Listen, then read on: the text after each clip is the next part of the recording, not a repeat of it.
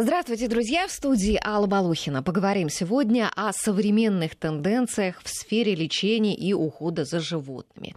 О новом оборудовании, о методиках, об экологичном питании, вот э, о многом другом. Сегодня только чего только не предлагается. И домашним питомцам делают УЗИ и МРТ, э, как людям. Э, ультразвуковую чистку зубов предлагают. Есть даже занятия йогой для животных. А в ветеринарных клиниках доступны высокотехнологичные технологичные процедуры, которые дорого стоят, и при этом не всегда бывают оправданы. И одно и то же заболевание можно вылечить за совершенно разные деньги. А как разобраться во всем этом, поговорим сегодня а, с нашим экспертом, постоянным гостем нашей программы а, Константином Перепечаевым, ветеринарным офтальмологом, микрохирургом, кандидатом биологических наук. Здравствуйте, Константин. Здравствуйте. Итак, давайте, может быть, начнем с вашей специализации. Вот ветеринарный офтальмолог и микрохирург. Звучит достаточно удивительно. Вот там, мне кажется, еще не, не так давно а, об этом даже и не мечтали владельцы животных, чтобы их собак вот такое, и не только собак, но их животные, чтобы могли получить такую высококвалифицированную помощь? Ну, я могу сказать, что действительно ветеринарная офтальмология и микрохирургия она стала возможным именно благодаря как бы прямому перенесению современных медицинских технологий, которые используются для лечения глазных заболеваний у людей, ветеринарию. То есть поскольку мы сами, наверное, даже люди далекие от медицины, представляют, насколько глаз это хрупкая структура, и пытаться работать с ним как бы не имея там специализированного специфического оборудования, это просто невозможно. И именно как бы технологический прорыв в медицинской технике, когда э, так называемые вот эти хирургические комбайны там, или факоэмульсификаторы, которые позволяют проводить ультразвуковую хирургию хрусталика, это современные высокотехнологические микроинструменты, это операционные микроскопы.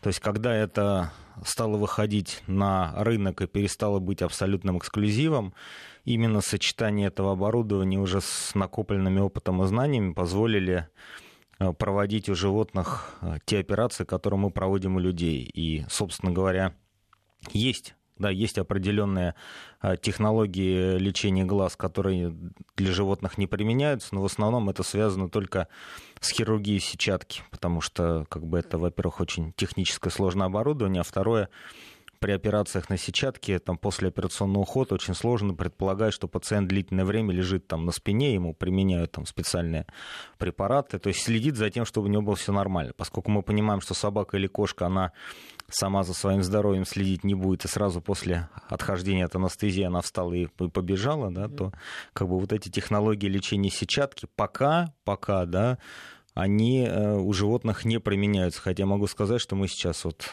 планируем вести цикл там, экспериментальных работ совместно с медиками, то есть, возможно, через какое-то время будут подвижки даже в этой области. Но там хирургия катаракты, пластика роговицы, там сложные операции в области век, э, там операции при лечении глаукомы, это все стало доступно на сегодняшний день именно благодаря тому, что мы взяли просто медицинские технологии, а, мы, безусловно, их адаптировали к ветеринарии и как бы получили те результаты, которые, скажем так, ну, в умелых квалифицированных руках, да, не позволяют получать как бы хорошие результаты.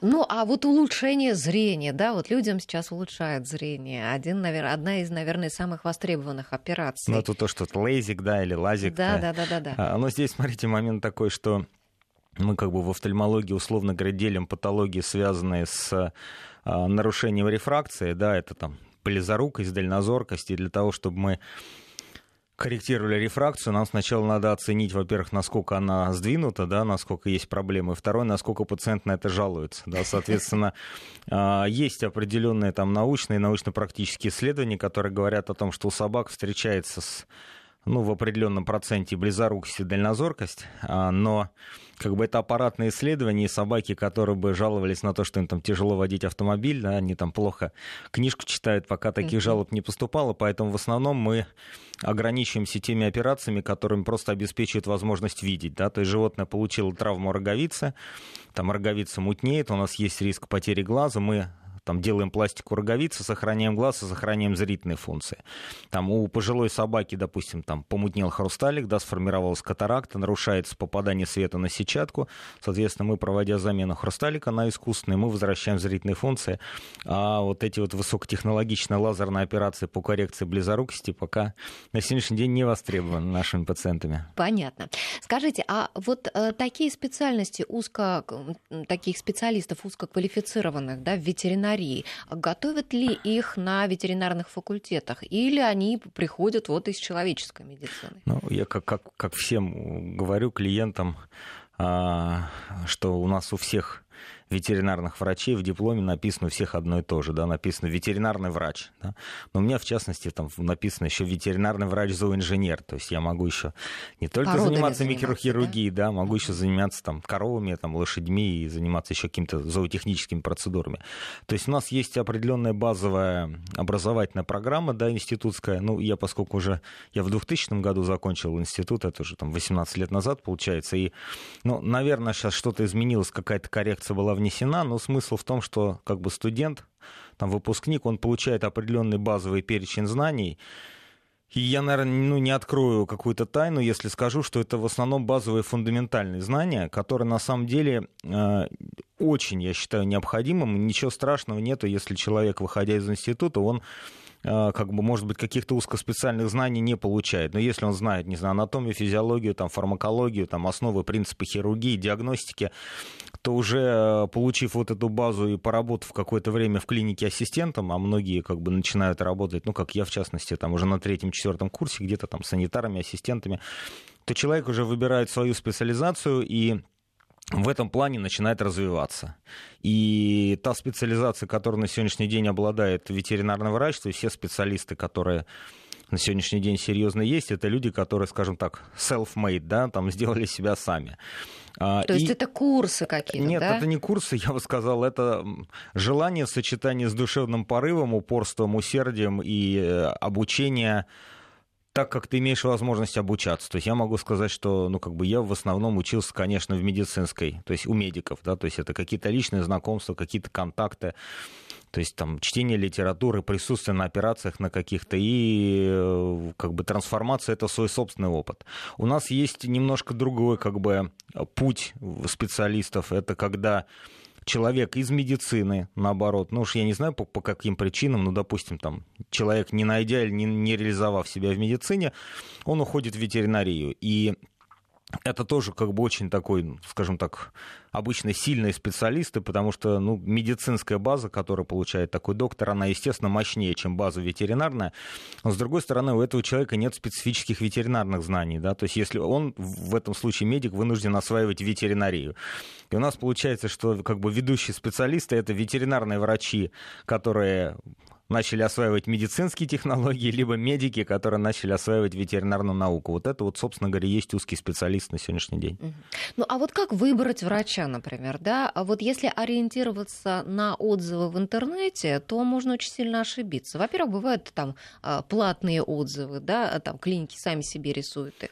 А, во-вторых, бывают, когда, например, э, пришел владелец с животным там уже в какой-нибудь там а, последней стадии заболевания, когда невозможно невозможно уже спасти. Ну, да, ты ему даже... не помог, и ты плохой да, доктор, да. да. Да. Может быть такой э, от обиды, этот, от, от горя от какого-то, да, от потери своего животного отзыв остаться. А кому-то, может быть, там от ерундового заболевания там вылечили его там животное, да, и вот он там пятерок понаставил. На отзывы э, трудно ориентироваться. На что нужно смотреть? Ну, вы знаете, очень на самом деле как бы и, и правильный, и очень, очень сложный вопрос. А, ну, с одной стороны, э, как бы я сам как руководитель центра понимаю, что как бы довольные клиенты, они в основном ограничиваются там, ну, благодарностями на приеме, да, искренним спасибо, что, безусловно, как бы очень важно. И вот эта моральная сторона лечения животных, она не менее важна, ну, я считаю, для хорошего врача, чем материальные блага, да, которые он этого получает. Но в основном отзывы оставляют, как правило, люди недовольные, да, соответственно, как-то я обратился, там, а мне не помогли. Поэтому, э, безусловно, отзывы в интернете, наверное, нужно смотреть, а, но обычно как бы крупные клиники или крупные специалисты на сегодняшний день, у них есть, как правило, свой собственный сайт, да, и есть там, не знаю, YouTube-каналы, то есть вы смотрите, если это врач Хирург, наверное, здесь проще, потому что обычно все равно выложены статьи, там фотооперации, там какие-то интервью, там какие-то еще моменты, и просто врач, который делает много, ну, как правило, он не стыдит свою работу показать клиентам. Да, то есть вот мы, например, работаем, там, у нас там есть там, несколько сайтов, там, мы обязательно ведем YouTube-канал. Это не только, скажем так, реклама, да, это именно э, мы хотим свои возможности транслировать клиентам, чтобы люди понимали, что им можно помочь. И э, как бы я понимаю, что многие люди, там, которые, допустим, смотрят те же самые там, наши видеоролики, они потом обращаются к каким-то другим специалистам, которые выполняют ту же самую услугу. Но это все равно наша работа, потому что мы говорим о том, что данные технологии возможны. Соответственно, если вы ищете специалиста какого-то супер-пупер уровня, и о нем нет никакой информации в интернете, там, не знаю, там, ни плохой, ни хороший, либо у него есть, не знаю, там, о хирурге три положительных отзыва, и при этом нету ни фотографий операционных, да, там, то есть ни, никакой фактической информации, он нигде там, не выступал, нет никаких статей. Ну, наверное, это немножко подозрительно, потому что, ну, не знаю, допустим, там, там за, за 20 лет практической работы, в любом случае ты где-то уже выступал, там какие-то статьи писал. То есть, естественно, информация в интернете должна быть. С другой стороны, я считаю совершенно справедливо, и многие там вот коллеги ветеринарные там с большим опытом со мной согласны, что лучше сарафанного радио в ветеринарии нет ничего. То есть клиент, которому ты помог, особенно если это был сложный случай, в любом случае для владельцев животных это такие же переживания, как лечение там, любого члена семьи, и я понимаю их и поддерживаю в этом. И, естественно, это рассказывается, и большинство клиентов, которые, например, звонят и говорят, вы знаете, вот нам порекомендовали вас, вот там собачка Пуся, как правило, это самые лучшие клиенты, потому что они уже представляют, в каком стиле ты, ну, как бы ты работаешь. Поэтому, наверное, сочетание имеющейся в доступности информации, как бы с сарафанным радио и с личным впечатлением, которое складывается на приеме, потому что я могу сказать, что не то, что, к сожалению, просто так, так получается, что есть клиенты, с которыми, например, мы не можем найти общий язык. То есть, как бы мои там психоэмоциональные составляющие, да, то, как я веду прием, то, как я объясняю, там, те там, там, требования, которые я предъявляю по отношению к, там, просто к разговору, да, каким-то моментам, они могут не соответствовать тем требованиям, которые, допустим, там, клиент выдвигает. Поэтому как бы каждый должен найти, наверное, своего врача, и я всем как бы клиентам тоже своим говорю, что вы знаете, как бы мы не можем, к сожалению, помочь всем, да, но мы просто стараемся тем клиентам, с которыми мы найдем общий язык, помочь максимально качественно. Ну а вот при выборе клиники на что нужно ориентироваться? На квалификацию врача или все-таки на оснащенность этой клиники? И вот будет ли хороший врач работать э, в такой э, клинике, где нет современного оборудования? Такие очень, очень серьезные мы сегодня поднимаем вопросы, на которые трудно ответить, да, однозначно. То есть, с одной стороны, а, конечно, какие-то определенные а, технологии, а, если врач ими не обладает, он операции высокого уровня делать не может. И здесь, наверное, очень важно владельцам понимать, то есть с какой проблемой он обращается. И я бы разделил здесь это на две группы. То есть если мы занимаемся именно диагностикой, то есть у нас, не знаю, есть любимая там собачка или кошка, и с ней что-то не так, и мы не знаем, что с ней. А, в этом случае, естественно, клиника с хорошим техническим оснащением, обычно это как бы большие клиники с большим штатом врачей, а, там, с наличием собственного стационара, обязательно с наличием собственной лаборатории, с наличием рентгена там, и УЗИ, то есть наличие вот этого всего оборудования, оно позволяет а, в рамках одной клиники провести максимальное количество исследований современных, и это, естественно, повышает вероятность постановки правильного диагноза. Потому что в диагностике качество диагностического оборудования, оно имеет колоссальное значение. И я считаю, что Наверное, вот если мы, допустим, уже не берем офтальмологию, потому что офтальмология вся завязана, наверное, на оборудовании, то в диагностике самым наверное, прорывным шагом это вот появление цифровой рентгенографии ветеринарии. То есть, по сути говоря, это, ну, то есть это обычный рентгенский аппарат, только который изображение формируется на, ну, в виде как бы электронного файла, да, как цифровая фотография. И при соответствующих мощностях, соответствующих характеристиках рентгена, их характеристиках оцифровщиков, так называемых вот этих приборов, которые переводят изображение в электронный формат, а, качество рентгенского снимка получается совершенно как потрясающе. И хороший, качественный цифровой рентген, а вот там собачки и кошки, особенно маленькие, они в отличие от человека удобны тем, что в принципе там на двух-трех снимках можно уместить все животное целиком. И получается, что получив цифровую качественную рентгеновскую фотографию, мы можем увидеть даже мельчайшие изменения там не только в костной структуре, но оценить состояние сердца, легких лимфоузлов, там, внутренних органов. И, естественно, при выборе клиники первичной диагностики, наверное, имеет смысл ориентироваться, конечно, на оснащенность клиники. Безусловно, это очень важно. То есть, если у вашей собаки там болит лапка, ехать в клинику, в которой нет рентгена, ну, наверное, как минимум это странно. Да? А с другой стороны, сразу как бы минус да, вот этих вещей. А, поскольку ветеринария это бизнес, и мы ну, как бы вынуждены говорить об этом, потому что, естественно, это бизнес, это же не благотворительность, то люди, которые организовывают бизнес, которые открывают клинику, если у них есть финансы, естественно, они вкладывают сразу в оборудование, и э, клиника даже на начальном этапе работы, она может быть оснащена там супер-пупер оборудованием, ну, по крайней мере, которое внешне выглядит как там потрясающе, новейшее и так далее. А, но э, оборудование же не работает само по себе. И какого уровня специалист-диагност в данном случае работает, сказать Большой нельзя, пока вопрос. к нему не попадешь. И сейчас, относительно недавно, кстати, вот а, появился такой интересный как бы тренд, что а, допустим, даже вот к нам приходят, допустим, пациенты, говорят, вы знаете, что вот мы как бы, мы были в клинике, мы прошли всю диагностику, там, ну, 20 тысяч мы заплатили, там, мы все сделали, а лечиться мы идем к вам. Мы говорим, слушайте, а ну как бы если там все хорошо, так почему вам не лечиться там?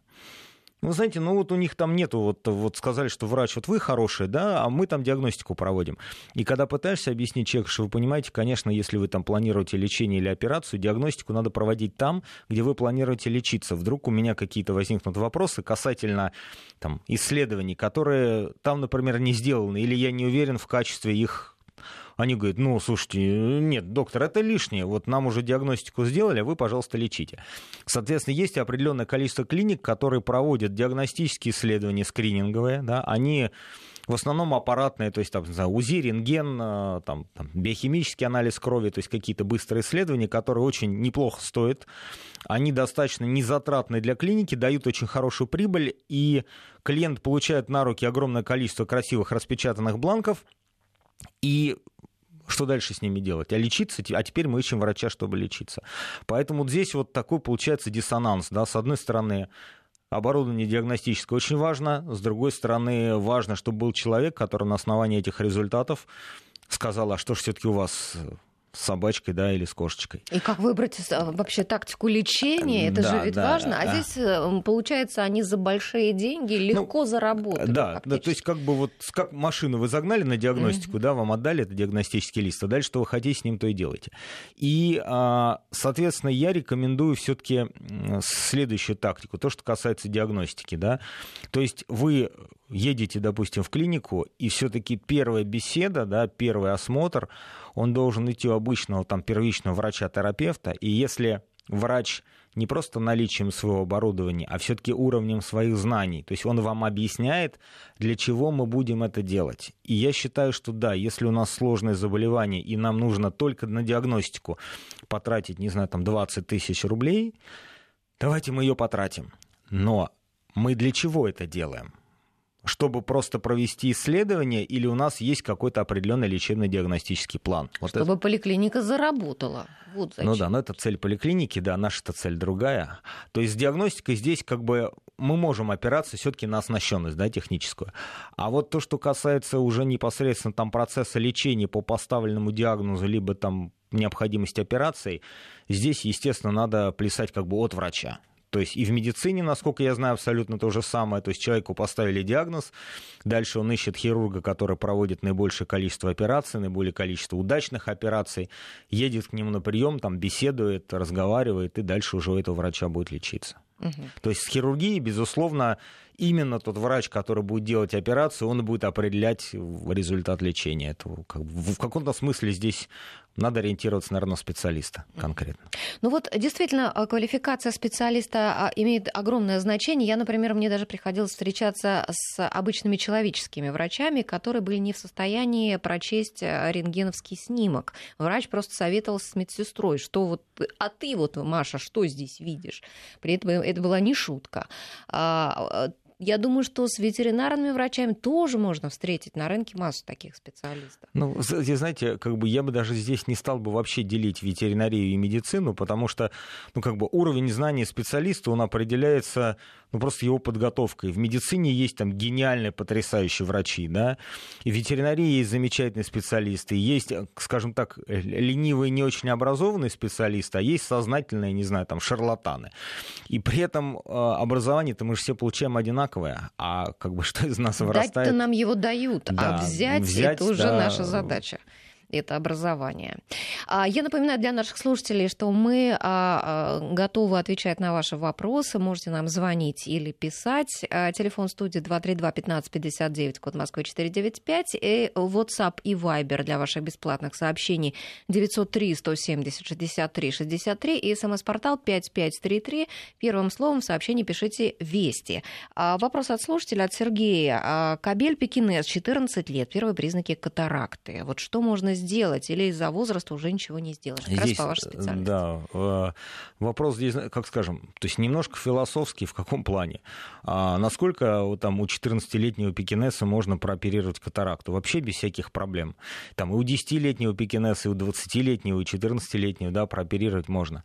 Вопрос в том, а, насколько это вернет или не вернет зрительные функции, и насколько пациент в данном возрасте может перенести анестезию, то есть какой потенциальный его как бы прогноз на жизнь. И вот у собак и у кошек, поскольку, ну, к нашему, наверное, ну, к жалости большой, это все-таки короткоживущие наши там питомцы домашние, а в первую очередь, когда мы берем пожилых пациентов, важно определить, насколько потенциально этот пациент дальше будет жить. Да. То есть если это наш пекинес долгожитель, и он собирается там прожить еще долго... Крепкое сердце, да, может ну, быть, да, проверить? Понимаете, как скажем, ну, как есть люди, которые живут там 120, да, так и есть и собаки, которые живут там 18, и 20, и 26 лет у меня есть пациент.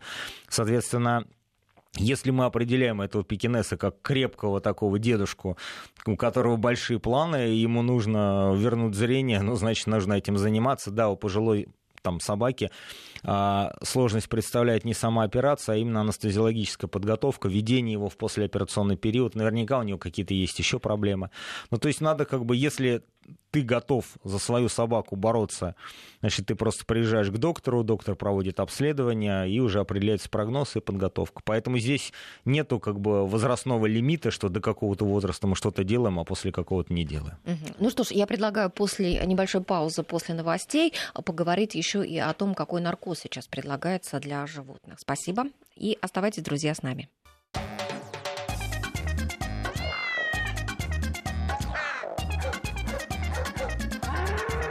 Кошкин дом. Продолжаем разговор с Константином Перепечаевым, нашим сегодняшним экспертом, ветеринарным офтальмологом, микрохирургом, кандидатом биологических наук. И говорим мы о современных э, тенденциях в сфере лечения и ухода за животными. А, о наркозе мы сейчас поговорим. Вот когда а, люди готовятся к операции, да, у них спрашивают, там есть ли аллергия на там, какие-либо препараты, там то все, пятое, десятое, готовятся как-то специальным образом к наркозу. А что сейчас а, с животными? Вот какие вообще ингаляционные а, анестетики а, сейчас используются а, для оперирования животных? Вот какие-то, есть ли, э, может быть, препараты вот, анестезирующие тяжелые, которые бы вот нежелательно применять? Что вообще владельцу нужно знать вот в этой области, когда вот предстоит операция его животного? Сегодня прям все такие вопросы, все, каждый вопрос прям в десятку.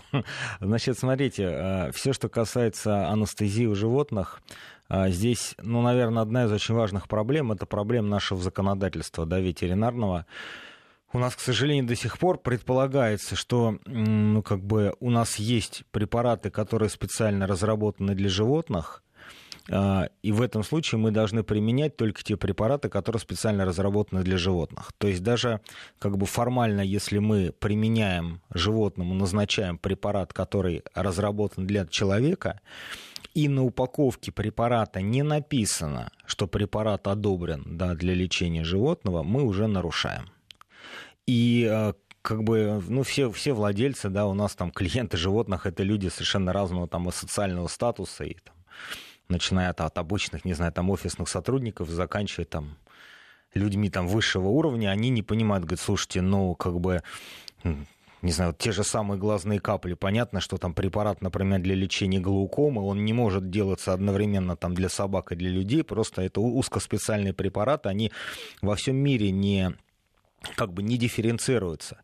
Я могу сказать на это только следующее, да, что, например, вот как бы вот эти наши загнивающие американцы, да, с которыми мы, с одной стороны, конкурируем, с другой стороны, в чем-то мы у них учимся, особенно вот то, что касается медицины, ветеринарии.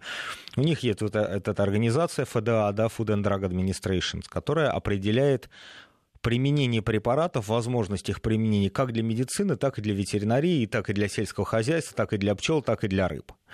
И э, если за рубежом следующая есть практика, что если, ветер, если врач, да, ветеринарный, он врач, он там имеет диплом, там он имеет свою практику, он может применять любые препараты для лечения своего пациента, он несет за это личную ответственность. То есть если ветеринарный доктор а, считает, что в его клинике наиболее безопасной анестезией будут являться человеческие анестезирующие препараты, и у него нет никаких проблем, у него нормально там оперируются, нормально приходят все пациенты, он спокойно это может применять, потому что этот препарат заранее одобрен и для людей, и для животных. Значит, в нашей стране то, что касается анестезии для животных, а, мы имеем право работать только специальными зарегистрированными для анестезии животных препаратами. Там, их буквально там 2-3 наименования – то есть мы ограничены этим списком и ничего другого применять не можем. С другой стороны, да, клиника может использовать для анестезии животных любые человеческие анестезиологические препараты, но в этом случае она должна иметь лицензию на фармацевтическую деятельность, лицензию на хранение. У нее должно быть оборудовано помещение для работы с медицинскими наркотиками.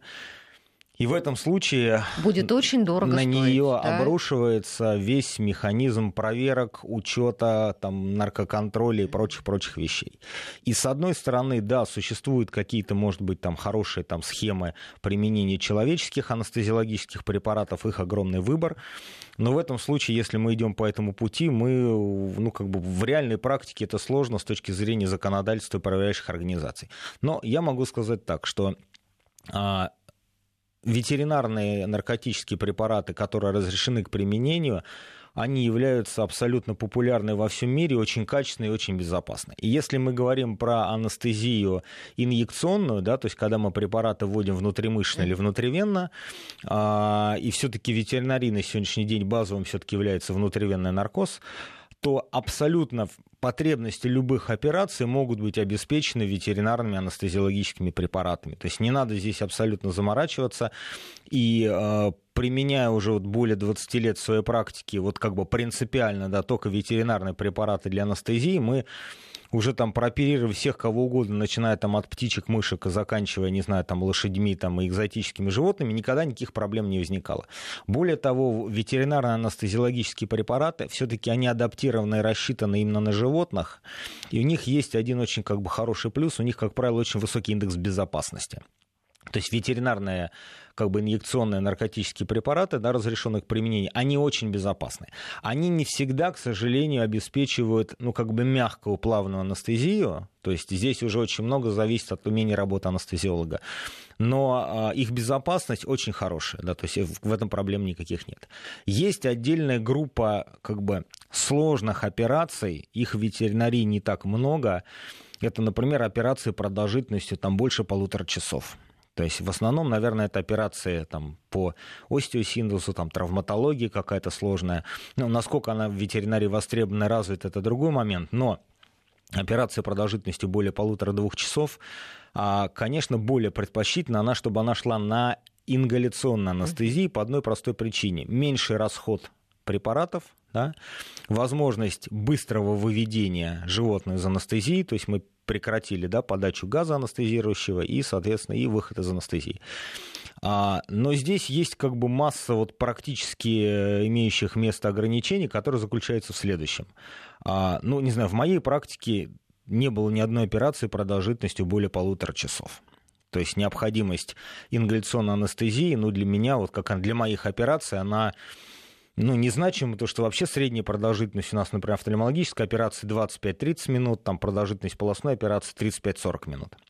С одной стороны. С другой стороны, а у человека ингаляционная анестезия начинается с того, что человек добровольно, это очень важно, да, добровольно, начинает вдыхать через маску сначала просто смесь, содержащая кислород, да, потом туда же подается анестезиологический газ, потом, если нужно, он интубируется, то есть все идет на добровольном таком моменте. И действительно, возможно, так называемый мононаркоз на ингаляционных препаратах. У животных это невозможно в принципе, потому что ни одна собака не будет добровольно дышать через маску. Да, для Считать до 10, да? Не будет, да, и даже до 5 не будет. И с другой стороны, а, для того, чтобы ингаляционный наркоз давать через трубку, то есть необходимо провести интубацию, да, то есть трубочку поставить, подключить аппарат. А, в этом случае а, время, которое необходимо для того, чтобы начать операцию под ингаляционной анестезией, оно составляет где-то до 30-40 минут, иногда даже до часа. То есть получается, что на тот момент, когда ингаляционная анестезия начинает работать, то есть все эту систему подключили, аппараты притащили, все это дело сделали, ну, в принципе, операцию можно уже давным-давно закончить, потому что есть ветеринария операции продолжительностью там, 10-15 минут. А, и третий момент – все равно животное только на одной ингаляционной анестезии спокойно лежать не будет. То есть необходима та же самая постановка внутривенного катетера, введение большого количества миорелаксирующих и седативных препаратов, и получается, что ингаляционный наркоз, он всегда сочетанный. То есть как бы у нас ингаляционный наркоз, плюс внутримышечное введение препаратов, плюс внутривенное введение препаратов. И э, для мелких животных, ну, к которым вот я отношу собаку и кошку, на мой взгляд, это на сегодняшний день скорее модный тренд, да, что вот, а у нас ингаляционный наркоз. Но у ингаляционного наркоза на самом деле значительно больше ограничений, чем для внутривенного. То есть если у пациента плохо работают легкие, а у пожилых животных очень часто возникает проблема, нельзя давать ингаляционный наркоз. То есть как бы безопасность ингаляционной анестезии как раз намного ниже. Но мы тут ну, начали общаться с, с крупными копытными, да, ездили специально там в крупную клинику, смотрели, как оперируют там лошадь, ну, то есть как бы вот такие вот у нас. Начинаем двигаться в сторону лошадиной офтальмологии. И когда я вот посмотрел анестезию вот у этого там суслика весом там 500 с лишним килограмм, я понимаю, что здесь анестезия ингаляционная, она совершенно безальтернативна, потому что никаким другим способом такое огромное животное там быстро вводить, быстро выводить из анестезии невозможно. Но в этом случае там работает целая анестезиологическая бригада, то есть не все так просто. Поэтому а, первое, мой совет а, то есть не надо зацикливаться на каком-то определенном виде анестезии. То есть мы определяем продолжительность операции. А хирург, если он действительно хороший хирург, он может там, ну, в рамках 5-10 минут определить продолжительность операции. Дальше там, с пациентом беседует анестезиолог, как, по идее, должно быть да, и в медицине. Он говорит, слушайте, вот мы будем делать такую анестезию, вот у нас все пациенты так оперируются, у нас очень хорошие результаты, не переживайте, там есть какие-то особенности и все, и не надо заморачиваться. Не надо читать справочники, не надо лезть в препараты, не надо образовываться в области человеческой анестезии. Вот, наверное, такой вот совет. Хорошо. А у нас есть на связи слушатель Ярослав. Здравствуйте, Ярослав. Константин, Доброе надевайте утро, наушники. Екатерина. Только Доброе меня зовут утро, Алла. Константин. Алла, извините. Да, ничего. Доброе утро, Константин. Э, вопрос следующего характера. Во многих клиниках у нас сейчас стали появляться такие специалисты, как врачи-реабилитологи. Э, очень интересно, как бы, есть ли у нас вообще школа реабилитологии ветеринарной, и где таких специалистов готовят, и насколько они компетентны. Потому что это новое веяние, это на, скажем так, на этом фоне появляется много всевозможных зооцентров с фитнес-тренингом и так далее. Но данные врачи, они э, больше какие-то дают рекомендации работы на дому, и, к сожалению, владельцы в данном случае не всегда компетентны. А работа совместная с э, центрами, будет ли у них как-то налаживаться, потому что все-таки фитнес-тренеры, реабилитологи идут как рука об руку.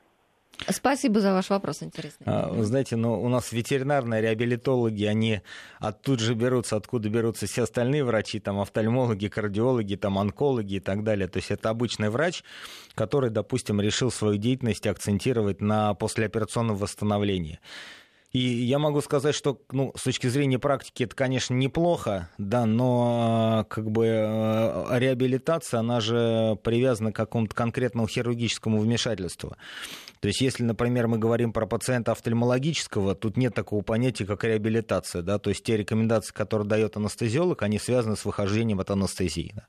Если мы говорим про реабилитацию после травматологических операций, а в основном вот в медицине именно здесь важно, да, операции на позвоночнике, там, на, на конечностях, то здесь а, программу реабилитации, там, необходимости больше двигаться, меньше двигаться, снижение или увеличение нагрузок должен определять оперирующий врач-травматолог. И вот если травматолог дает направление в данном случае, допустим, на там, плавание в бассейне, там, лечебную гимнастику и массаж, в этом случае реабилитолог выполняет ту задачу, которую ему порекомендовал лечащий врач. Но э, я, честно говоря, с, таким, с таким уровнем работы пока на сегодняшний день не сталкивался. Я не знаю, ни одного травматолога, который, например, отправлял бы пациента на реабилитацию, и ну, пока, на мой взгляд, это просто очередная как бы услуга, да, то есть вот у вас там собачка там когда-то оперировалась, там оперировалась. А вот давайте мы проведем курс реабилитации. А что является целью курса реабилитации? То есть здесь как бы больше вопросов, чем ответов. То есть это как вот в начале передачи мы говорили, там, хорошо ли йога с собакой, там, ну, прекрасно там и для собаки, и для человека. Хорошо ли, если собака там проходит какой-то курс лечебной гимнастики? А, да, хорошо, если эта гимнастика идет собаке в пользу. Потому что также где-то там 5-7 лет назад появился очередной модный тренд, это беговые бассейны именно, ну, то есть как бы бассейн, да, ванна с водой, в которой установлена беговая дорожка, да, и собака там двигается. И вроде это очень классно, там сопротивление воды, снижение нагрузки на позвоночник, на опорно-двигательный аппарат.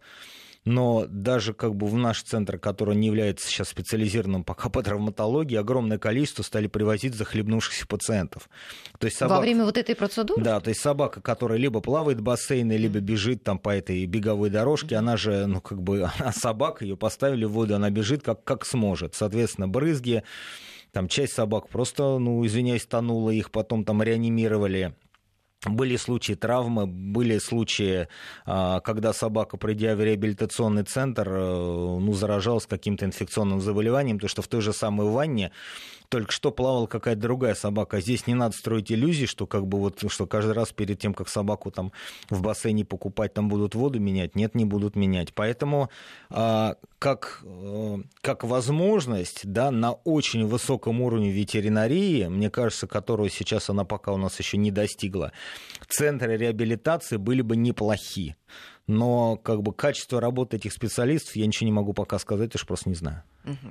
А вот сами ветеринары на э, анонимных условиях рассказывают там где-то в интервью, что они, конечно же, оценивают платежеспособность владельца животного, когда человек приходит со своим питомцем, да, а, и э, в зависимости от этого они уже там предлагают какие-то процедуры, часто избыточные, просто потому что человек говорит, сделайте все что угодно, любые деньги, только вот поставьте на ноги там э, моего э, животного. Вот правильная тактика. А, вы знаете, вот казалось бы, да, я, по идее, должен сейчас сразу осудить вот этих вот врачей.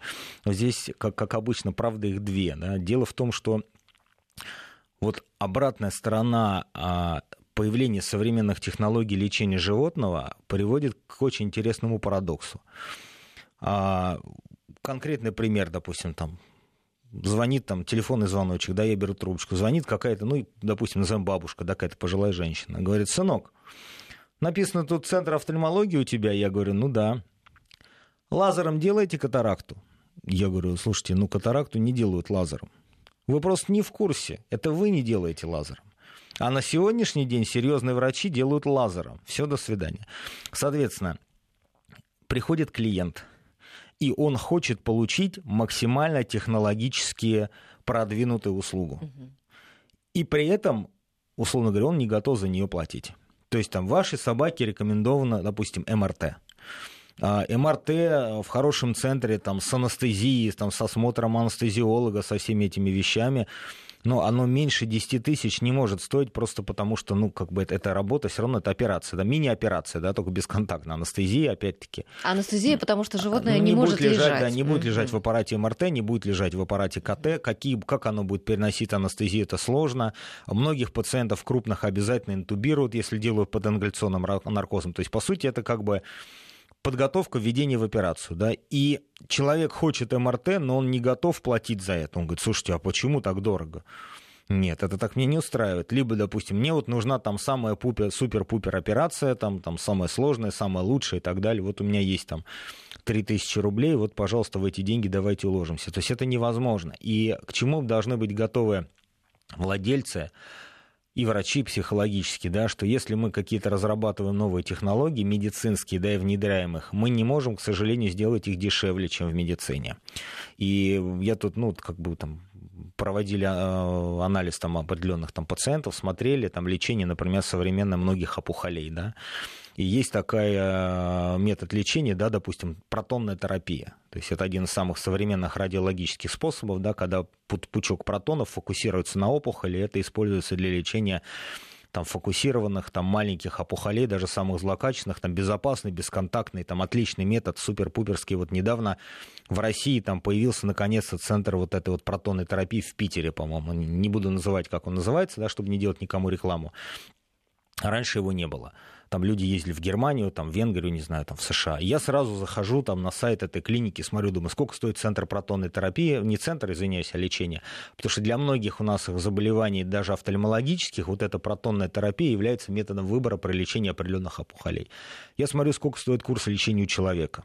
3 миллиона 600 тысяч. То есть можно ли данный метод лечения рекомендовать для животных? Да, конечно, можно. Конечно, можно. Сколько будет стоить лечение такое у животного? Столько, сколько у человека. Если мы говорим про глазную операцию да, у человека, там, операцию по катаракте, пластику роговицы, она не может стоить дешевле, чем такая же операция делается в медицине. Да, мы стараемся как бы снижать цены, потому что мы понимаем, что как бы человек для себя готов потратить сколько угодно для животных, он чем-то лимитирован. Потом есть, как говорят мои коллеги за рубежом, говорит, Константин, я вот общался, они говорят, слушайте, а как у вас столько оперируют катаракты. У нас катаракт это эксклюзивная операция, у нас 2 пациента в год, там, а у вас там 100 пациентов в год. А сколько у вас стоит? Я когда говорю, сколько они стоят, говорю, слушайте, у нас говорит, за такие деньги никто даже работать не будет. То есть у нас это стоит там, там 10 тысяч долларов, там, 10 тысяч евро. То есть у них другие цены, у них цены такие же, как у людей. И поэтому обратная сторона технологий – это, естественно, удорожание конкретной услуги.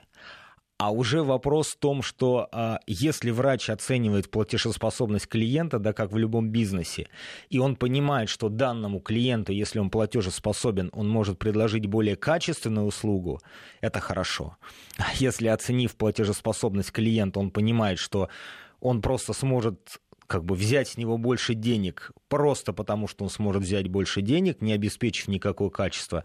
Но это, к сожалению, вопрос уже менталитета конкретного специалиста.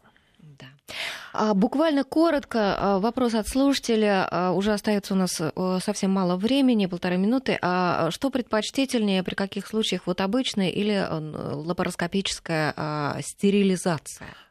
Скажу свое мнение. Однозначно стерилизация обычным стандартным способом намного безопаснее. Во-первых, потому что, а, она быстрее, значительно, да, чем лапароскопическая. Второе, лапароскопическая стерилизация, на самом деле, это фикция, могу сказать вот конкретно почему, да, допустим, у нас наш хирург полостной, который делает стерилизацию, допустим, у кошки, он делает операцию через разрез в 2-2,5 сантиметра. Если мы делаем, и он называет это обычной полостной операцией. Лапароскопическая стерилизация предполагает три прокола или три разреза длиной по одному сантиметру. То есть это то же самое. А визуализация брюшной полости при так называемом обычном открытом способе, она значительно лучше, это намного безопаснее. В рамках стерилизации вообще я считаю, что лапароскопическая стерилизация это ну как бы модный тренд, но с практической точки зрения это просто модный тренд. Он ничем не лучше, он дольше по времени, и у нас очень часто, к сожалению, приходят пациенты, которых пытались лапароскопически стерилизовать, не смогли там что-то сделать, а мы их потом обычным способом перестерилизуем. Такое тоже бывает, к сожалению. Ну что ж, друзья, большое спасибо нашему сегодняшнему гостю Константину Перепечаеву, ветеринарному офтальмологу, микрохирургу, кандидату биологических наук. Я надеюсь, что, может быть, наша сегодняшняя программа поможет нашим слушателям разобраться, где модный тренд всего-навсего, а где действительно необходимость в лечении ваших животных. Я Алла Волохина. Всем спасибо, кто был с нами. До свидания. До свидания.